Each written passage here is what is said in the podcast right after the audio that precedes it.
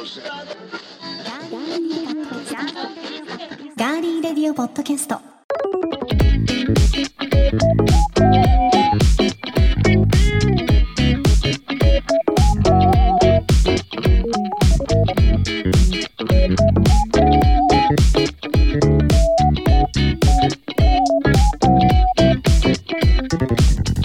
皆さんこんにちは。5月17日火曜日いかがお過ごしでしょうか？今週も名古屋のスタジオからお送りしていきます。ガーリレディオポッドキャストお相手は私高田沙織です。えそしてアップルポッドキャストでのポッドキャスト視聴ランキングでとある国のエンターテインメントニュースカテゴリーランキングありますがガリレディが1位を獲得いたしました。さあディレクターのこの方はどちらのお国かもちろんご存知でございましょう。どうぞ。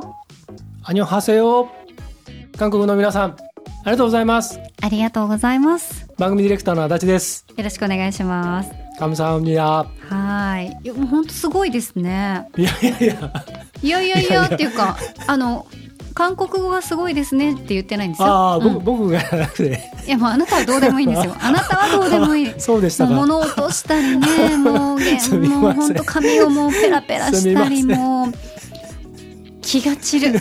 すみません。もう本当本番始まってね、はい。そういうことをやめていただきたいと思いますけど。はい、い、やでもねありがたいですね、は韓国で。あのチャータブルっていう海外のあの、はい。えっ、とこういったポッドキャストの分析サービスがあって、うんありますね。ええそこがいろいろガリレディのデータをくれるんですけええど、ええそこのところでこの前ふと開いたらピークポジション1位ってなってて、ちょっとびっくりしました。ふと開かないと分かんなかったんですね。その時はね。じゃあふと開いてよかったですね。あらら本当に、まあ、いろんな国でいろんな方々が聞いてくださっていると思うと本当にはい。気を引き締めてね、うん。頑張っていこうと思いますね、はい。ありがとうございます。はい。さあではメッセージご紹介していきましょう、はい。えーポッドキャストの、えーキャスターさんからいただいています。はいありがとうございます。酒ノートの九太郎さんからです。はい。高田さん足立さんはじめまして。九太郎と言います。あ僕そこじゃない。はじめまして九太郎と言います。はい。はい。いつもお二人の掛け合い楽しく聞かせていただいています。ありがとうございます。えレクリとのコラボ楽しく聞かせていただきました。高田さん小宮さんの回でまさにガーリーな雰囲気でいつもと違いましたね。うん。これからも楽しい放送を期待しています。それでは酒ノート九太郎ということでいただきました。ありがとうございます。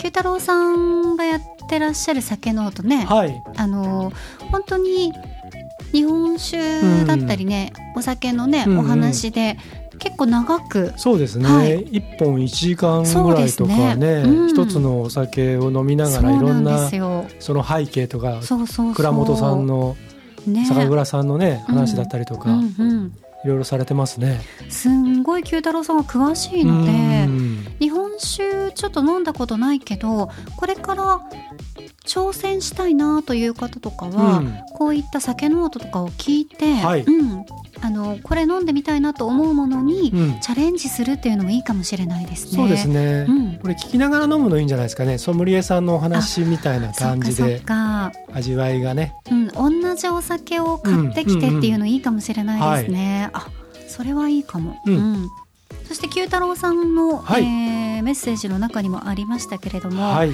エレクリとのコラボでえー私と小宮さんの会ね、はい。まさにガーリーだったよということで、うん。いただいてましたが、えーレクリエーションポートさんからもメッセージツイッターでいただいていましたあありねがとうございます。ガリレディ最新回たくさんの感想を拝聴し感無量。高田さん足立さんもありがとうございます。終始楽しくフットワーク軽くできたこのコラボ。得られたものはたっぷりずっしりレクリのリスナーさんそしてガリレディのリスナーさん今後もよろしくお願いします。ということでねいただいてましたけど。ありがとうございます。続きが足立さん。はい。カッピーにキュウリ1000本はある意味生々しい。そしてはい。うちにもキュウリ大好物な武藤さんがいます。お中元お待ちしていますねと。武藤さんには1000本じゃなくてうん。1万本送ってください。あ そうですか。笑ってますけど。武藤さんあれですよ、はい。多分あのなんか現実世界に生きてないって最近よくレクリエーションポートの中であのご自身で言ってますんで、はいはいはい。多分あのあれですよ。1本あれば、それで多分1年ぐらい楽しめるんじゃないですかね。腐りません？いやいやだから現実世界に生きてないからあれですよ。もう多分いいの？うん。こう手の上にこうう浮いてる状態で。へえもはやもはや武藤さんが生き物ではない感じに、はい。ねえなってくるんでしょうもうかマトリックスのね ああいう感じですよ。もう緑色キュウリが上からうん降ってくるね。降ってくる。シューってね。そうそうそう。えーそしてですね、えーこちらもポッドキャスターのサラリーマンしんくんのトゥモローランドしんくんさんからメッセージツイッターでいただきました。ありがとうございます。えー番組聞いてくださってはい。こ声がすごすぎるアナウンサーお仕事にされている方ってこんなにも差が出るんだな。自分の素人感が恥ずかしい。とっても素敵です。というメッセージ。いただきました。よかったですね。褒められて。褒められたい。しんくんありがとう。ありがとうございます。ねえあのサラリーマンしんくんの「トゥモローランド」というはい。番組は毎週月曜日木曜日に配信されていて、うんうんしんくんも番組で言われてますが転校を5回繰り返したしんくんの日常エピソードをお話しする雑談ポッドキャスト、はい。うん、略して「サラシン」サラメシじゃなくてうんサラシン、サラシン。いいですさねねあのこの収録の時点では一番最新のうん。頭がおかしくなった頃の話仕事で家族を失うなという回ですけど、うんこれはねほんと新入社員の頃のお話はい。されてましたけどうん。なんか聞いててね、うん。辛かったな。うんうんまあ淡々とあのなんか冷静にこうお話をされていますけども、うんあのまあ、僕も若い頃は割とそういう経験がもう何度もあったのでなんとなくこういても立ってもいられずに思わずコメントをさせてもらっちゃったんですけれども、はい。まあ、そのコメントでも書かせていただいたんですけどね。まあその痛みだったりとかその辛さだったりとか人に言えずにずっとこう抱えていたこととか鍵をかけてしまっていたこととかもなんかこう文字だけじゃなくてこうなんか肉声で自分でねこう外に出していくことによって心の中がちょっとこう軽くなったりとかね隙間ができたりとかするとまたいろいろねいろんな人のお話とか意見なんかも入ってくるうん。隙間ができるからっていうようなことをちょっとコメントさせてもらったんですけれども。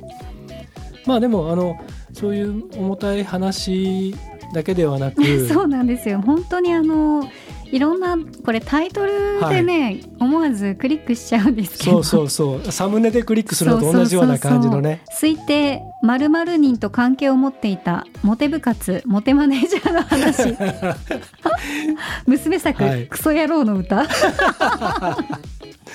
面白い本当に、はい。子供遊び場で人妻にお誘いされた話。これねはい。富の宝山うん。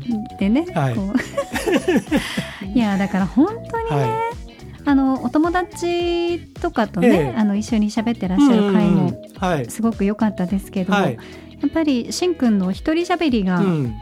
なんだろうなしんくんさんの、うん。その人となりをうんとっても表していて、そうですね。いいお父さんなんだろうなって思いつつ、うんはい。ね。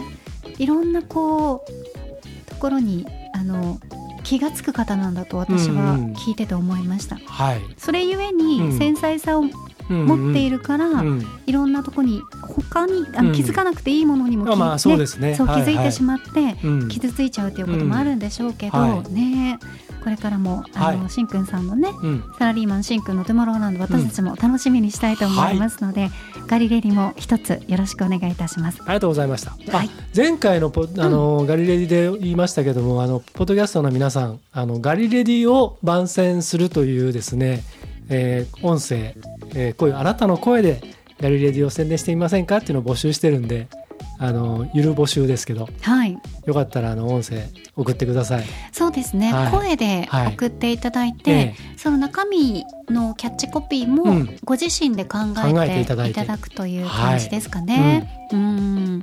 じゃあ私が今ね、うん。ちょっと簡単うにん。言える、足立さんを見てねうん。言うとしたら はい、何がありますかね？お願いします。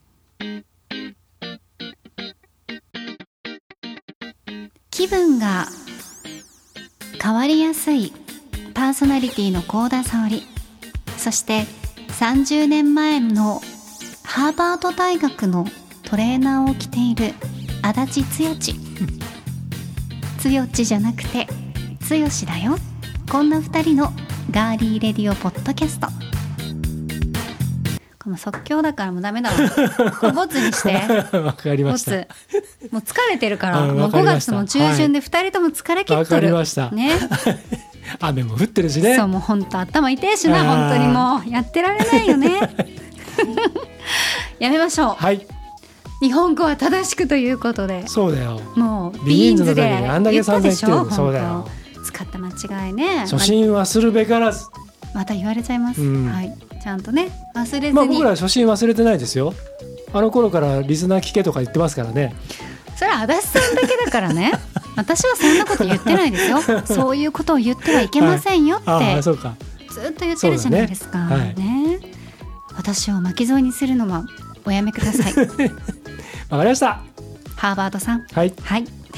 ということでは。ハーバードですなんか最近あのウィルキンソンのね CM でねあこれがウィルキンソンさんなんだって須田君も言ってますからね。ん。ハーバードさん。ハーバードさん。ハーバードさんでもいいかもしれないですね、ハーバードさんからのメッセージもいただきたいところでございます、そうですね。はい、番組へのメッセージはガーリーレディオポッドキャストのページにメッセージフォームがありますのでそこから送っていただくか番組のツイッターもありますぜひ皆さんフォローしていただいてそちらから送っていただいても OK です皆さんからのメッセージお待ちしています。では今回も最後までお付き合いよろしくお願いします。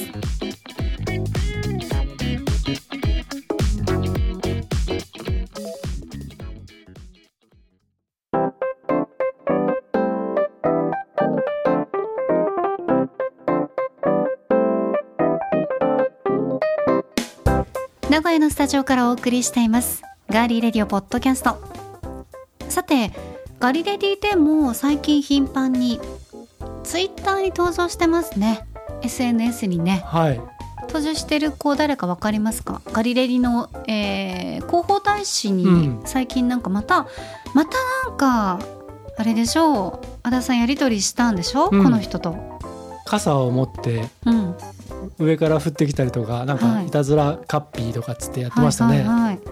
あれカッパのカッピー、うん、やっぱりどうしてもなんか出たいみたいですね。どうしても出たいみたいですね。番組やりたいっていうような声もスタッフさんに言ってたってはい。聞いたりしてたので。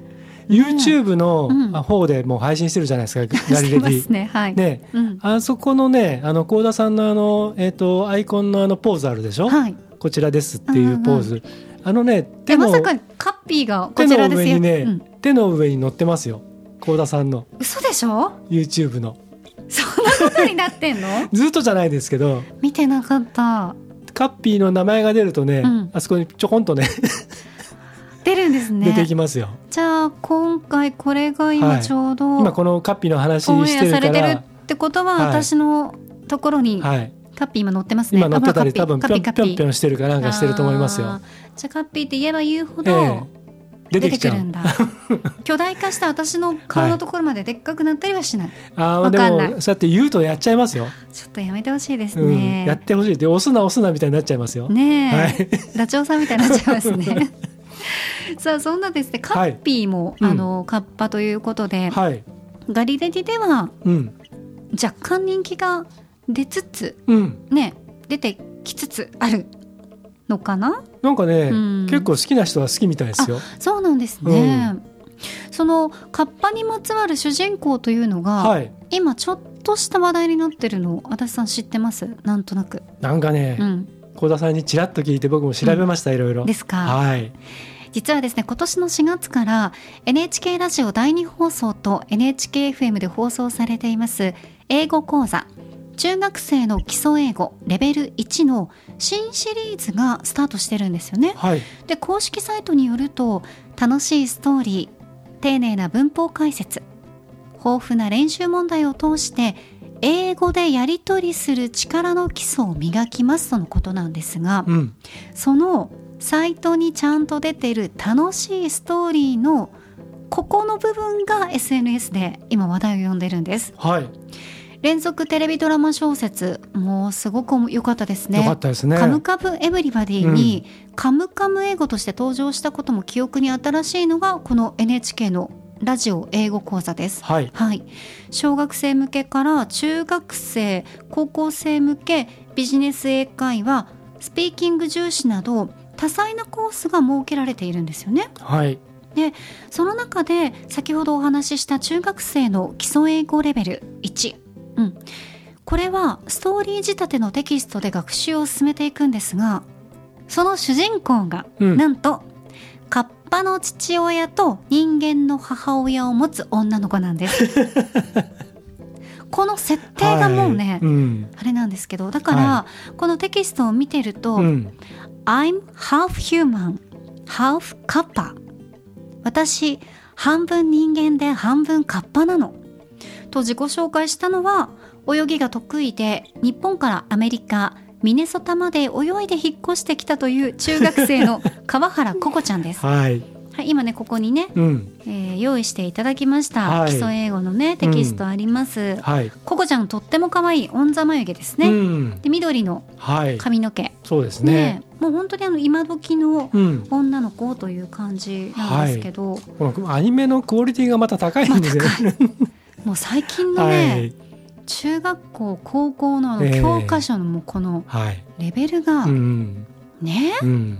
もうくるりのバラの花も教科書に載っちゃうよっていう、そのそんな時代ですけどそうですね。やっぱりこの見た目のうん。ね？うん。教科書とか、はいそのテキストのもう見た感じから全然うん。勉強への意欲がね湧くような作りになってますよね。そしてこのココちゃんなんですが、はい。I love cucumbers うん。私キュウリがとても好きなんだと話していてカッパらしい思考もちゃんとね、うんあの、はいちょいちょい見せてくるんですよね。うん、でこれに対して SNS 上では「えカッパ？まさかのカッパ?」と早速話題になりました。うん。さてなぜ主人公を父がカッパ？母が人間というキャラクターにしたのかということなんですが NHK の番組のデスクさんとテキストの編集担当者さんによりますと中学生の基礎英語シリーズは2年間で中学校3年分の英語をマスターしようという講座なんだそうです。ん英語というのは継続して学習しないと身につかない教科なので制作側としては1年間聞き続けてほしいという思いがあったそううん。やっぱりここが大事なんですよね、うん。リスナーに継続的に聞いてもらうために力を入れたのがこのストーリーを面白くすることだったということなんですうん。今年度はまだまだコロナ禍でリスナーもなかなか海外に行けないだろうと思ってストーリーを執筆したクリス・ネルソンさんの出身地であるアメリカ・ミネソタ州を舞台にすることに決めたそうですこのミネソタというところは美しい湖がたくさんあるそうで、うん。誰ならそんな大自然を満喫できるだろうかと考えたところ思いついたのがカッパだったそうです。また主人公のココちゃんの名前にも湖の文字があります。ココちゃんね、うん。お父さんがカッパお母さんが人間というねこう設定にしたところも制作者側のこだわりがあってカッパだけの家族だったり人間だけの家族という設定よりもカッパと人間の家族の方が多様性があったり面白いストーリー展開にできそうだと思ったからだということなんですね。うん。で先ほどもすごいあのアニメのねアニメーションがすごく可愛いねっていう話をしましたけど番組テキストには緑色の髪の毛に小さなお皿を乗せたココちゃんのイラストが描かれていますけどはい。ココちゃんのね頭によく見ると小さいお皿がはい。乗ってる程度ですね、うん。そんなになんかむちゃくちゃ私たちがイメージするような昔のカッパさんの 皿ですっていう感じではやっぱりね。カッピーのあの大きさからするとね、こじんまりとさりげない感じですね。うん、おしゃおしゃれな、はい。はい、お皿な感じになっていて、うん。このイラストもとっても人気だそうですはい。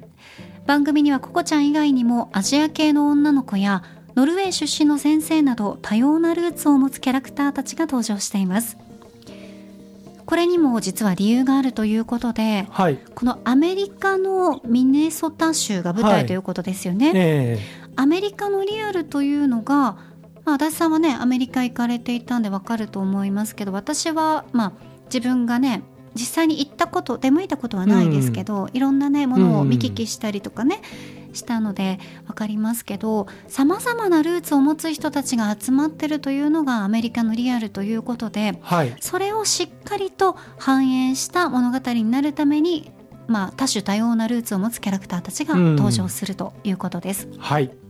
いろんな人が登場した方が楽しいということで、まあ、個性を楽しめる感覚だったりご紹介したような多様なルーツこういうものも皆さんがこう楽しむという感覚を持ってもらえたら嬉しいというお話ですね。はい。えーそしてテキストには「Are you a kappa too?」というね。あなたもカッパですか、うん。っていうことですけど日常生活ではこれ使います？まあ使わないですよね。ですよね。使わないようなはい。頭に残る強烈な例文もありますが、うん。番組では日常生活で使える例文ももちろんたくさんご紹介されています。はい。今後はココちゃん以外にも不思議なクリーチャーが登場する予定だそうで聞いている方にとっては制作者の意図通りストーリーが非常に気になり続ける1年間になりそうですね。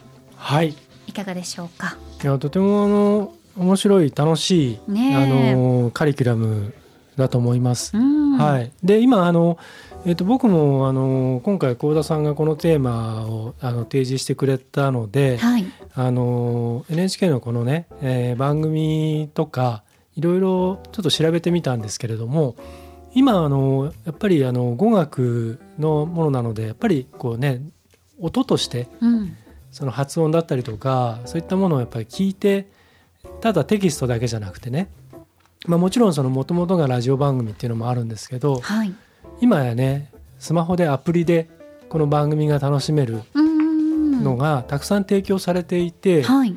で、まあ、もちろん英語だけじゃなくていろんな中国語だったりとかねあのえー韓国語だったりとかあのありますよね。スペイン語だったりとかそれらをだからアプリの中でいろいろこう聞けるようになっていてだからそのえっ、と今どういうアプリがおすすめですか？あのねえっ、と語学プレイヤーっていう NHK のあのーえっ、とアップストアとか、はいはいありますね。うんはい。アンドロイドの方だとしても、Google のあのね、えー、とアプリの方ので見てもらうとはい。出てくると思うんですけど、あのえっ、とその NHK のその、えっ、と語学に関するものだから、えっ、と NHK 語学ってやれば多分出てくると思うんですけど、はいいくつかあるんですよ。でその一つのアプリの中で複数のその、えーテキストを利用できたりとかするんですね。うーんでチャプターになっていて、はいそれをこうタップしていくとそのレッスンが聞けるんです。なんかそれがすごい手軽でいいですよね。でその,、えー、とそのテキストが、えー表示されてはい。音声が聞けるので、うんうん。だからその本当にリアルにそのブックスタイルのものをこう広げなくてもそのアプリの中で学習ができるので、うん。すごくいいなと思いますね。だってほらラジオの時間にねちょっと聞けなかったとか、うん。まあ、もちろんラジオはね今、うん。あのラジコというアプリがあって、まあ、タイムフリーで聞けたりはしますけど一回聞いちゃうとね、うん。ちょっとねまたあの時間が経つと再生できなくなったりするので。ね、まあ、NHK の場合はうん。ラジルラジルっていうね,、そうですね。あのアプリでもって、うんあの多分これアーカイブで聞けるような形にはなってると思うんですけど、はいラジルラジルで聞くと当然音声だけじゃないですか、うんうん。でもアプリだとそのいその今喋ってることが出てきて、ちょうどねあの今手元にサンプルのあのテキストがあるんですけど、その最初のねこのココちゃんがレッスン1レッスンですね。1のところで出てくるところの最初の、えっとそのエミリーっていう女の子と出会うシーンのところが、うん、えーねあの音声でも聞けるしそのやり取りがテテキストでで出てくるっていう、ね。これはね面白いなと思いますね。そうですよ。しかもちゃんとうん。ここで、あの2回目のリスニングでは次のポイントを聞き取りましょうということでこの会話を聞いて、うん、エミリーの名字は何ですか？ってちゃんはいとだからそういうとこも、ねうん。あの注意しながら2回目は聞いてねっていうようなはい。ことがあったりするのちょっと楽しくなりますね。楽しいですね。うんであとさっき幸田さんの補足の中にもありましたけど、やっぱり今その多様性っていうものをかなり意識していて、うん。特にあのアメリカのいろんな多様な、ね、人種がいるっていうことももちろんあるんですけども、はい。それが今世界的なものになっている中で、うん。その、えっと、さっきの補足の中にもありましたけどあのアジア系のアメリカ人の女の子とかっていうちょっとありましたよね、説明が。まさにこの、えっとココちゃんと出会うエミリーっていう子は、うん。エミリー・ヤンっていううん。東洋系のね、はい。あのアメリカ人なんですよね。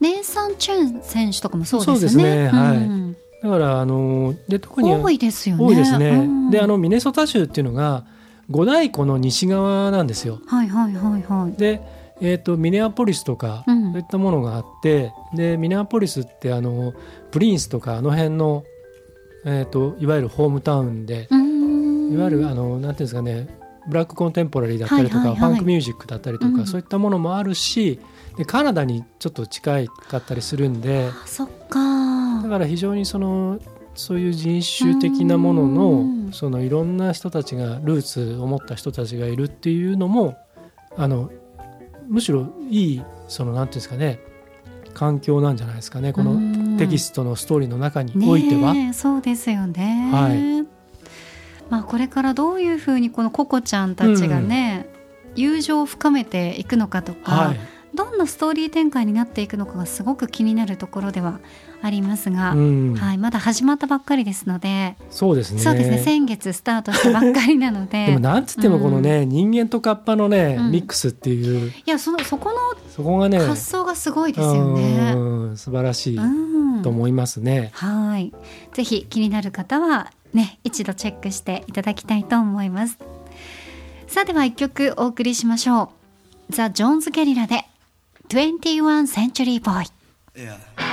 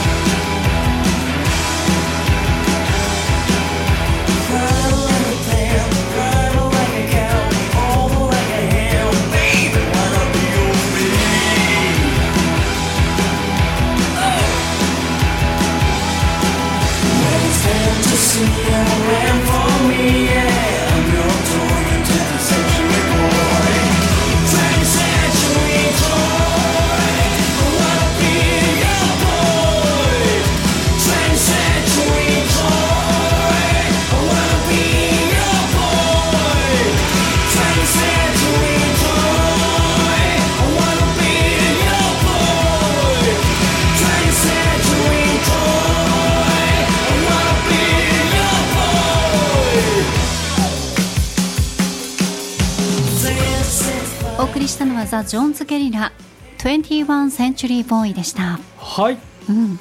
今日のあの前半のテーマの中でいろんなルーツを持った人たちが、えーまあ、活躍するストーリーっていう話も出たので、うん。まあ、今回はいろんなね国のルーツを持つメンバーが集まったバンドアリというね、うん今バンドが、まあ、はい皆さんもご存知かもしれないですけど、あの呪術廻戦のうん。エンディングテーマとかね。そうですね。あとメジャーリーガー大谷翔平選手の打席に入る時の登場曲に選ばれたりとか、うんうんうんそういうあのバンドあり、うん。そのメンバーでボーカルのレオの、今村レオさんですね。ですね。うんっていうのはあのスペインとイギリスと日本と、うん。あとフィリピンとかもねなんかルーツを持ってたりするらしいんですけどで渋谷育ちっていう。そうなんですよ、ねそんな彼がかつてやっていたバンド、そう。ザ・ジョーンズ・ゲリラ。私このザ・ジョンズ・ゲリラの時代にレオさんにゲストに来ていただいたことがあって、はい。あのラジオの番組に、うんもう本当にねすんごい素敵な方でした。こう考え方が、うん。なんていうのかな。もちろん日本で育ってらっしゃるからだけど、はい。やっぱ自分の周りとかね、うんまあご両親だとかご家族の影響もたくさん受けられていると思うんですよね。はい。本当にあの私たちがか思ってるこのちっちゃいコミュニティの中での考えだけではなくて、うん。いろんなものを吸収していくそういうこう力を持った人でしたね。うん。いろんな音楽が好きいろんなものをね、言葉遊びとかもすごいですし、うん。ね。えちょっとこう一見見る感じでうん？なんかちょっと怖いのかなって私、はい。ね思ったんですけど、はい。ええまあ、お互い若かったですしね、もう全然気さくなね、お兄さんという感じでしたね、はい。本当まあ解散があって今のねありがありますからね。そうですね。はい、うん。まあそんなジョーンズ・ゲリラの、えーアルバム「ユナイテッド・ダイヤモンド」に収録されていた、今日ご紹介したのは T-REX の大ヒット曲。そうですね「21 Century Boy」のカバー聴いていただきました続いては今回の気になるニュース。私高田が今気になっているニュースをご紹介します。それではニュースセンター幸田さんお願いします。はいお伝えします。民間企業の今年夏の1人当たりのボーナスは前年夏に比べて0.3%から1.6%の小幅増になるとの予測を民間のシンクタンクなどが公表しました。コロナ禍の影響が一巡し業績が好調な企業が増えたことが背景だと見られています。以上ニュースをお伝えしました。ありがとうございました。小幅ながらも回復傾向が見られるというところではありますがまだまだ厳しいと思いますんでそこをちょっといろいろね補足で見ていきたいと思います。お願いします。はいでは補足してまいります。本当今ね足立さんが言ったみたいにちょっとでも増えたらね、うん。いいんじゃないかと思われてる方多いと思うんですが、はい。今現在ねガリレディのちょっと前のニュースでもうん。物価高の話しましたけど、はい、はい、足元では生活にね必要な生活必需品の価格が上昇していますよね、はい。なおかつ賃金の増加ペースが追いつかずに個人消費に力強さが欠ける展開になってます。はいあんまりお金使うっていうことよりも、うん。この先3年ぐらい物がずっと高いらしいよっていうね、みんながそのいろんな情報を自分で知りうる時代になったので、はい。いろんな懸念がねありますよね。さあ今回の調査なんですが、はい。今回の予測は従業員5人以上の企業を対象に厚労省が公表している毎月勤労統計調査をもとに推計されたものです。はい。えー予想する増加率は大和証券が1.6%と最も多く日本総合研究所が0.3%と最小となりました。で同じ感じで出されたんですけどはい。2021年去年ですね。去年の夏のボーナスの実績は0.8%の減少だったということです、うん。はい。だからトータルで見るとね、そうなんですよ。全然上がってないんだよね。ってことになりますよね。ううん。なんかね小幅増っていうとちょっと景気が良くなったのかなって見出しだけだったら思いますけどね。新聞とかでうもんまあ。中身読んで違うじゃんみたいなね。そうですね、うん。結局だからその見出しはそういう効果を狙うというか、うんまあそういった部分もあるのでそうですね。なんとなく上向きだぞっていう、まあねでそれでちょっとみんなのモチベーションとかあとそのネガティブな部分を少しでもこう払拭しようということもあるでしょうからね。そうですうねん。たださっき小田さんちらっと言ったようにその例えばそのボーナスでほんのわずか上がったっていうものに対してにそのもう日常的にね、うんあの値上げがどんどん向上化していったりとか全体のバランスがねもう完全におかしくなっちゃってるのでその小幅の上がりに対してじゃあ、うんよし使おうとはねなかなか思い切れないところもありますよね。本当にうん、迫ってくる感じうがんしてますね。だから変な話さその普段ビールテイスト飲料なのをさ、うん。そのボーナス出たその週だけさビールにしようとかさ、そのぐらいのレベルな気がしなくもないんですよね。そうですね。全体的に。うんうんうんうん。で富裕層はねそんなの関係ないでしょけど。そううそうそうもう勝手にね、うん、一あ般はのお好きなものをねうん。召し上がってるとは思いますが、一般はなかなかね。で私たちは特にずっとまあ足立さんも独立されてね、結構長いので、はい、で喋り手さんとかボーナスがまずね、うん。ないじゃないですか。そうですね、うん。うん。なのでねちょっとまあいつもふーんって感じで見てましたけど、うん。あんまりふーんっていう感じだけでは見られなくなってきましたよね。そうですね。だからね、あうのん振り返ってみるとそのいわゆるバブルの時代うん。とかねよもう世の中が浮かれてた時代まあ僕らもその恩恵に預かってた部分も当時はありましたので。いいな。あ一回でいいから味わってみたかったです。ああいうなんかあのテレビでしか見たことない。ううん。んだからそのボーナスもねもちろんちゃんと出てたんですよねその当時ね。で今思うとねよくはなんああいうお金の使い方をよくしてたなとかって思う時があるんですよ正へ直。えうん、そのまあ僕はその遊び歩くとかそういうことはしてなかったんですけど、例えばですよまあ今だこそもう言っちゃいますけどあのスーツあのビジネススーツねはい。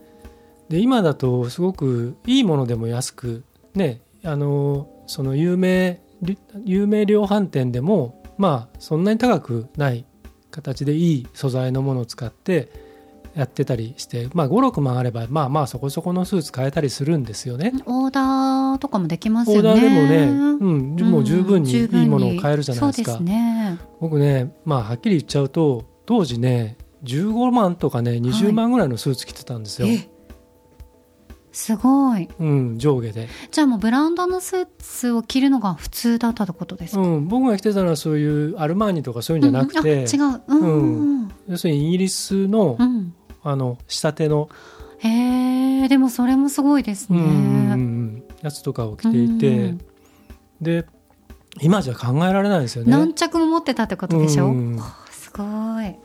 で同じブランドのものを、うん。そこそこのブランドが気に入っていてそこのやつを着てたんですけどもうとっても考えられない。でもあれですよ。その当時にその着てたスーツもうそれこそ四半世紀前ぐらいの話ですけど、いまだに着れるんですよ。ああ。うん。やっぱりいいものだから、うん。そのちょっとね、うん。ダブルとか、うん。シングルとかそのうん。流行り廃りはあるかもしれないけど、ブリティッシュトラットなんでいまだに、うん。だから形は変わってないものなのへでー。トラディショナルなものだったので、うんうんうん。でちょっとこう体型が変わって着れなくなってそのままクローゼットに入ってたんですけど、うん。お腹がへっこみましたからね。痩せたって言ったじゃないですか、うん。でおかげで着れるようになって。まあ1 0キロ痩せればね、当時の体型に戻ったので、うん。でもやっぱりいいものはいいもので確かにそれは認めるところではあるんですけど、うん。あんな買い物も今できないですもんね。そう怖くて。ですねちょっとなんか 思いっきりがちょっとはい。出ないですね、うん。もうだからあのああいう世の中が再びって思ってる人まだいるかもしれないんですけどあれはもう本当にもう幻だったというぐらいの時代でしたのではい、あんな時代はもう戻ってこないのでうん。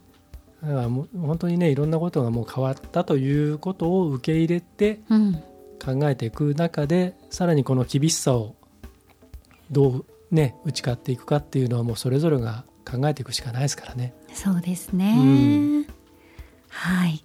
ということで今回の気になるニュース夏のボーナス小幅増加についてご紹介しました。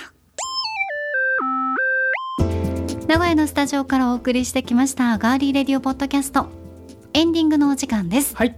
ではエンディング恒例まるの時に聞きたいおすすめの一曲。今回は疲れがたまります。お家でまったりゆったりお風呂で聴きたい一曲ですうん。はい。お風呂ゆっくり入りたいな。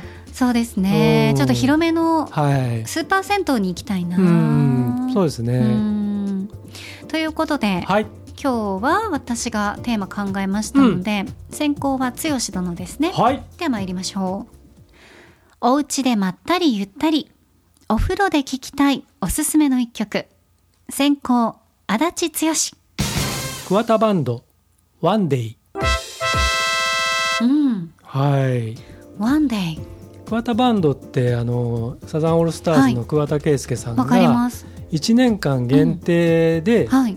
やったバンドなんですけれども、それの最後のシングルなんですよ。でバラードではい。とってもしっとりした曲なんですけれども。え、聞けばわかりますか、はい。タイトルだけだとちょっと今ピンときてない私がいます。はい。はい、聞きます？流せないですね。あのですね、はい。ちょうどあの今あの今ってこれが多分これ配信されてる頃はまだオンエアされてるとは思うんですけどユニクロのユニクロのあのバンバンバンという曲が、はいはいはい。あのねうん。綾瀬はるかさんとか、はいはい。あの松下洸平さんとかが出てくるやつあるでしょ？ええ。あれのやったその桑田バンドあれデビュー曲なんですよね桑田バンドの。はいで今今日僕があのセレクトしたのは桑田バンドの最後のシングル「ワンデーっていう曲なんですけれどもあの当時はもう本当にね大ブームだったんですよ。あの桑田バンドのその「日本のロックバンド」っていうアルバムとあとシングル「スキップビート」とかね、はいはいはいあのでそスキッれがもう。プビートはね海外でも人気ですもんね。はい。大ヒットしていて、うん。でその桑田バンドのメンバーでギターの川内純一さんっていう人がギターなんですけどその彼がやってたバンドがあのストライクスっていうバンドででそれがあったので実は僕がやってたバンドがストライクっていう名前でリアルバムリリースが決まってたんですけどストライクスがあるからっていうんで僕らのバンドの名前が変えられたっていうね そういうのがあったんですよ、当時。まあ、そんなこともあって、うんはいうんまあ、とても僕もこの好きでよく聞いてましたけどね。はい ワンデーはい、ワンで、はいぜひあの皆さん聞いてください。はいお風呂で聞いてみたいと思いますもうちょっとグッときますよ。わあ本当ですかははいい。じゃあ、えー、幸田さんにも、はい、えーレコメンドしてもらいましょう。今週のテーマ、お家でまったり、ゆったり、お風呂で聴きたい曲。高校、幸田沙織。